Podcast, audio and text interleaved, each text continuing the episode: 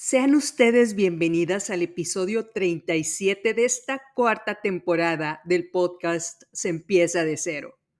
Muchas gracias por ser parte de esta comunidad de mujeres que quieren salir adelante y desean evolucionar para cambiar su realidad. El día de hoy hablaremos de un personaje llamado el Guasón de la película Batman, el Caballero de la Noche, interpretado por Heath Ledger, que para mi gusto es la actuación más espectacular que he visto en una película en toda mi vida. Realmente se sale de cualquier molde esta actuación multifacética y en verdad es extraordinaria. Esta película recaudó mil millones de dólares en taquilla y le devolvió la gloria a la franquicia de Batman. Heath Ledger ganó un Oscar póstumo como mejor actor de reparto. Desafortunadamente, Heath murió hace una década, al parecer de una sobredosis de somníferos, narcóticos y tranquilizantes. Se pudiera asumir que vivía en un infierno en su día a día, pero el día de hoy hablaremos de su legado como actor. Yo supongo, estimado 19%, que ya vieron la película, pero si no, las invito a verla porque realmente vale muchísimo la pena ver su actuación. Los personajes de Batman y Harvey Dent, el fiscal de distrito de Ciudad Gótica, están también increíbles para analizarlos y me encantaría hacerlo en episodios posteriores. Hoy nos vamos a enfocar en el guasón y en sus decisiones como empresario. Aquí vamos. La película empieza con un asalto a un banco. Un grupo de ladrones va a robar el dinero de la bóveda de Ciudad Gótica. El ritmo en el que inicia la película te mantiene con los ojos pegados en la televisión todo el tiempo. El guasón este hombre pintado como payaso de la cara, parece ser el líder de esta banda. Todo el proceso del robo luce como un acto criminal bien planeado. Al final de este robo, el guasón se quita la máscara de payaso que traía puesta, con pleno conocimiento de que hay cámaras alrededor, y le dice al gerente del banco, lo que no te mata te hace diferente. Haciendo referencia a la frase de Nietzsche, lo que no te mata te hace más fuerte. El guasón trae pintada la cara, cubriendo unas cicatrices en las mejillas que pareciera fueron causadas por un cuchillo. Si estos ladrones portaban máscaras, era para evitar que los reconocieran. Y aquí quisiera enfocar su atención a la pregunta que vamos a responder en unos minutos. ¿Por qué el guasón se quitó esta máscara para mostrarle a las cámaras y al mundo entero su cara? Lo que no te mata te hace diferente. Parece una frase sencilla, pero digamos que comparamos nuestra historia con la de las princesas de Disney. Les puedo decir que estamos fritas. Es decir, ni nacimos en un castillo, ni un príncipe nos vino a rescatar, y no fuimos felices de por vida. La vida lleva ciclos.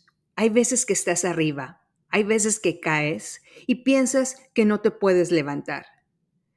No hay tal cosa como vivir felices para siempre. Todas tenemos ciclos. Entonces, respecto a esos parámetros de princesas de Disney, lucimos extrañas. Lo que no nos mata en estos ciclos nos hace diferentes. Y permítanme decirles una cosa. Mis amigas más exitosas son las más raras. Son las que sobrevivieron a situaciones que las pudieron matar emocionalmente y salieron renovadas, no debilitadas. Son a las que vemos pelear para mejorar su vida y la de aquellos que ellas quieren. Esta es la primera lección empresarial que nos muestra el guasón. Lo que no nos mata nos hace diferentes. Algunas veces extrañas a las demás. Y de esto hablamos largo y tendido en la segunda temporada. Es lo diferente lo que nos hace brillar frente a las demás. Ahora, en la siguiente escena, una reunión de los jefes de la mafia, uno de ellos dice que un ladrón le robó su dinero en un asalto al banco. 68 millones de dólares. Y uno de ellos pregunta, ¿quién es el idiota al que se le ocurre robarle a la mafia? Dicen que es un ladrón de poca monta, sin importancia, vestido con un traje morado barato, el cual se quitó la máscara y ahora ya pueden identificarlo, pero que tienen problemas más serios que este ladrón. Aquí entro a hablar yo del otro lado de la televisión diciendo, ese idiota, que no tiene nada de idiota, es el guasón, haciéndolo por una razón sencilla. Necesitaba patear el hormiguero. Quería llamar la atención de las hormigas para que lo voltearan a ver. Al lograr robarle su dinero del banco, ya tenía su atención y ellos ya conocían los alcances del guasón. Y en la película, efectivamente, entra de forma magistral el guasón riéndose a esta reunión ultra secreta de los jefes delictivos. Llega sonriendo, con el traje morado y la cara pintada, viéndose raro, y les dice a los jefes de la mafia, sé por qué están aquí en estas sesiones de terapia en pleno día. Sé por qué se tienen que esconder cuando antes nadie se atrevía a tocarlos. Es por Batman. Antes ustedes reinaban, pero ahora Batman reina. Este nuevo fiscal que acaba de entrar, que los anda persiguiendo, es solo el principio de sus problemas. Los jefes de la mafia le preguntan, ¿por qué estás aquí? Entonces, ¿cuál es tu solución? El guasón les contesta, matemos al Batman. Le responden, si esa es tu solución, ¿por qué no lo has matado? Y el guasón responde, si eres bueno para algo, nunca lo hagas gratis. Segunda lección empresarial del guasón. Si eres bueno en algo, nunca lo hagas gratis. Aquí yo le agregaría, a menos que vayas a monetizarlo a lo grande en el largo plazo. ¿Se acuerdan de Ben Affleck diciéndole a Will, tienes un billete de lotería ganador y eres demasiado cobarde para cobrarlo? Y yo diciéndoles que si tienen un don para cocinar o para decorar, no te lo debes a ti misma hacer algo con ese don. Nos lo debes a todas las personas que no tenemos esa habilidad. Si eres buena en algo, no lo hagas gratis. Es dinero bien habido. Es negocio. A menos que seas hermana de la caridad. Pero si no, tienes el derecho a cobrar por tu tiempo. ¿Cuánto cobrar? Seguramente necesitaríamos un episodio completo para hablar de este tema. Pero tu producto tiene que llevar una ganancia, que es el tiempo que le dedicaste a esto. Cuando le preguntan al guasón cuánto les va a cobrar, pide la mitad de la fortuna de la delincuencia organizada. ¿Por qué? Porque sabe su valor. Sabe que si logra matar a Batman, estos mafiosos podrán hacer negocio a lo grande. El guasón no les dice con miedo, les voy a cobrar 100 mil dólares, negociable, y esto incluye las armas que voy a utilizar, los malandros que son mis empleados, los que voy a dar de alta en el Seguro Social por si tienen algún accidente, que ustedes no corran ninguna contingencia. Eso es lo que me hace diferente a mi competencia. Yo sí les doy gastos médicos en un hospital público e incluyo todo lo necesario para la completa ejecución del servicio. No. Va les dice, matar al Batman vale la mitad de todo tu dinero. Y aquí la tercera lección del guasón. va a vender soluciones, no va a vender productos o servicios. No llega a decirles, aquí está mi currículum en el que me nombran el malvado del año. O si quieren recomendaciones, les puedo dar un teléfono de unos compadres para que les pregunten si soy eficiente. El guasón llega y mata a uno de los guardias que estaban en la reunión, haciéndole saber que realmente era un psicópata. Y les asegura que él puede matar al problema que tienen llamado Batman. ¿Cómo puedes proveer una solución a algo que no conoces? Por más brazos marcados que muestres y cara de príncipe azul, si no tienes una solución a los limitantes que enfrentan los demás, solamente vas a ir a alborotar a sus minions. Les puedo decir que el 95% de las personas que me escriben para ofrecerme algún servicio del podcast no me venden una solución, venden un producto o un servicio. Yo me pregunto, ¿por qué no llegan a vender algo sólido y en concreto? Porque no saben si hay un problema con esta podcaster. Porque no recibo soluciones, recibo propuestas de negocios. Quiero que me entrevistes para contar mi historia de éxito. O quiero salir en tu podcast porque soy la analista financiera. ¿Qué problema me van a resolver? Más bien es probable que la calidad del podcast pueda disminuir si hacen un mal trabajo.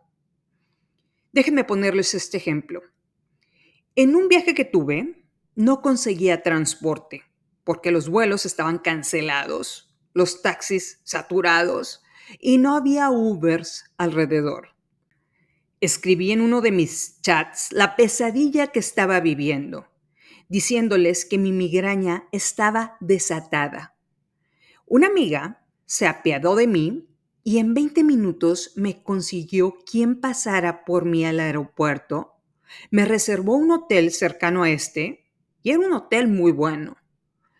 Cuando llegué al hotel, la persona en la recepción me preguntó si necesitaba comprar unos Tylenols para el dolor de cabeza.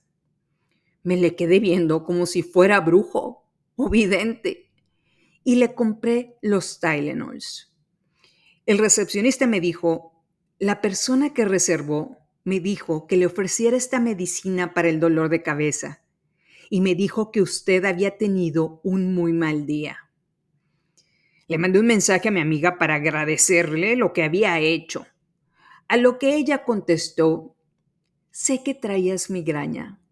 Mi mamá se llevó a mis niños a su casa y pensé en hacerte la vida más sencilla hoy por ti, mañana por mí. Cuando llegué de viaje, me fui a comer con ella y le dije, dime cómo podemos trabajar juntas. No le pregunté cuánto me quería cobrar o que me desglosara en qué consistían sus actividades. Ahora sé que puede hacer cosas que otras personas consideran imposibles. Sé que puede hacer un cambio en mi vida, por lo que no me tiene que pedir trabajo yo se lo ofrezco. Las emprendedoras buscamos personas eficientes para que laboren con nosotras. Buscamos gente que pueda hacer la diferencia, como el guasón. Provee soluciones, no vende servicios. El servicio se vende solo. Y hay miles de personas en este país buscando quien les ayude a resolverles la vida y están dispuestos a pagar a estas personas que resuelven problemas un precio por arriba de mercado como salario. Porque estas personas, como el guasón, pero el guasón en el lado negativo, pueden hacer una diferencia en el mundo en el que viven. Ojo, ningún jefe de la mafia se pone a negociarle el precio de sus servicios al guasón. Saben lo que cuesta la solución y ya se dieron cuenta de que este hombre puede lograrlo.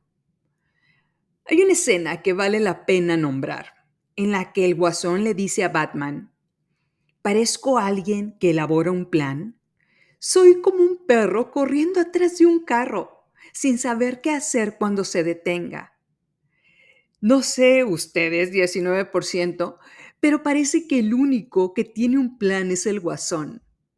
Todos los demás reaccionan para arreglar los problemas que este villano causó. Es decir, el guasón marca la pauta desde la primera escena.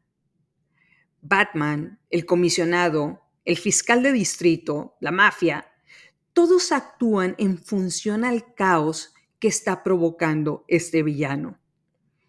Pero hay una escena que creo que es la más significativa de la película y la razón por la que titulé este doble episodio. Te invito a ver esta escena en YouTube como Guasón quema de dinero. El Guasón recupera el dinero de la mafia y la pone en una torre de dólares en efectivo en la cual se resbala desde la punta. El Guasón le dice a uno de los jefes de la mafia, soy un hombre de gustos sencillos. Me gusta la gasolina, la pólvora y la dinamita. ¿Sabes qué tienen en común estas cosas? Son baratas.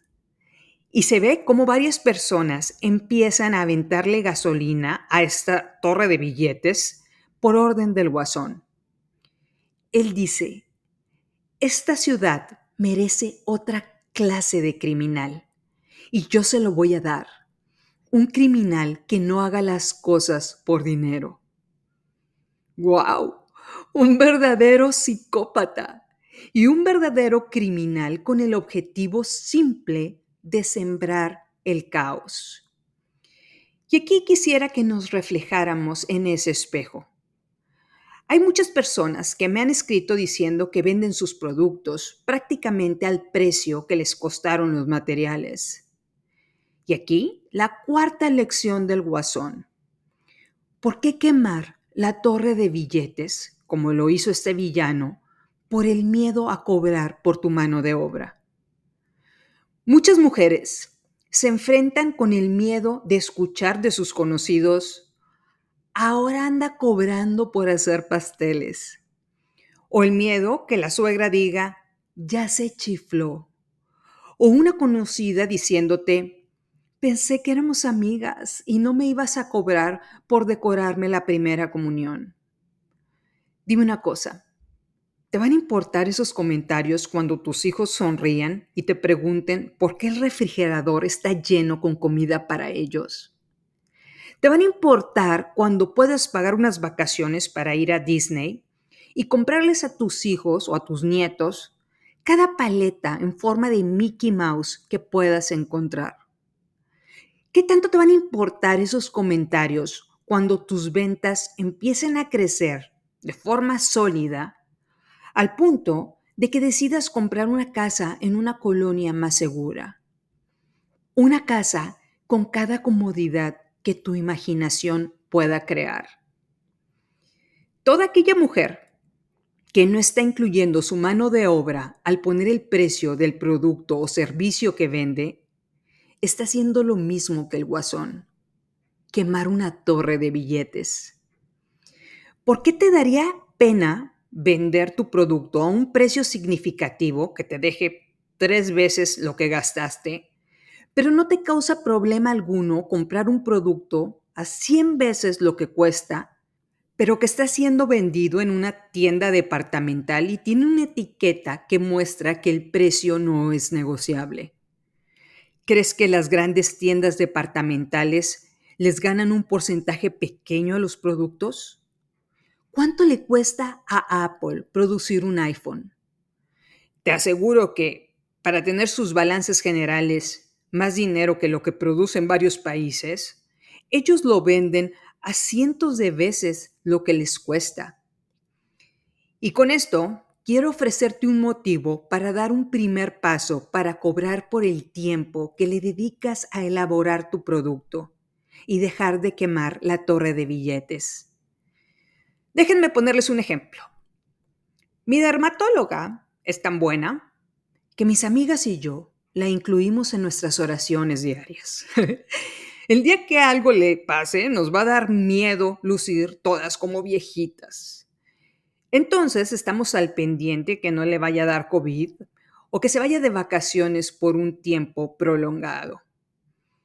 Hace unos años, esta dermatóloga tenía citas agendadas para los siguientes tres meses, lo cual nos molestaba mucho a las clientes. Pero se dio cuenta de que su trabajo valía más, por lo que duplicó el precio de sus servicios de un día para otro. Por supuesto, había mucha gente enojada, diciendo, ya se chifló, se volvió loca, va a perder a muchos clientes. La realidad es que sus verdaderos clientes nos quedamos y ahora yo puedo conseguir cita en una semana. La mujer gana el doble de dinero y todos sus verdaderos clientes seguimos pagándole lo que nos pide. En lugar de tener lista de espera de tres meses, ahora tiene lista de espera de una semana y efectivamente gana el doble. Si perdió clientes, no es relevante. Su restricción era el tiempo. No tenía tiempo para atender a todos ellos. Así que se quedó con los que más le dejaban dinero. Y aquí otra lección empresarial importante, la número 5. El guasón nos muestra que el dinero no es la limitante para lograr su propósito. Permítanme decirles que diariamente me meto a las redes sociales del podcast para ver los comentarios. En un post tengo la frase, ¿qué pasaría si hubiera un podcast que te animara a emprender? Muchas de las respuestas son, no necesito motivación, necesito dinero. Ellas ven una restricción monetaria. Algunas veces la restricción es de alcances. Diariamente trato con personas que buscan una oportunidad para hacer crecer su dinero. Estas personas están frente a nosotras, pero algunas veces nos paraliza el miedo. Algunas veces nos falta creer en nuestro producto para acercarnos a estas personas que nos pueden inyectar capital. Hay algo que les puedo decir con completa certeza. Todos los grandes empresarios que conozco, los verdaderos empresarios, tienen varias características en común, las cuales en algún momento desglosaremos. Pero absolutamente todos han pasado por no tengo dinero para pagar nóminas. Tengo hipotecada la casa y no puedo pagar el crédito. Me quedé sin cash y tuve que pedir plazos hasta para pagar la escuela de los niños. Quise empezar a emprender, pero tenía tantas deudas que hasta la señora que me ayuda en la casa tenía más dinero ahorrado que yo. Todas estas personas salieron a buscar capital para poder emprender. Si tienes la motivación correcta, de la misma forma que vendes el pastel, vendes la idea de hacer negocio con este producto a un inversionista. Llámese inversionista a la tía billetuda. Seguramente te puedo mencionar muchos casos de hombres y mujeres que hicieron la diferencia desde cero en el mundo empresarial con solamente su voluntad. Pero déjame darte un ejemplo deportivo.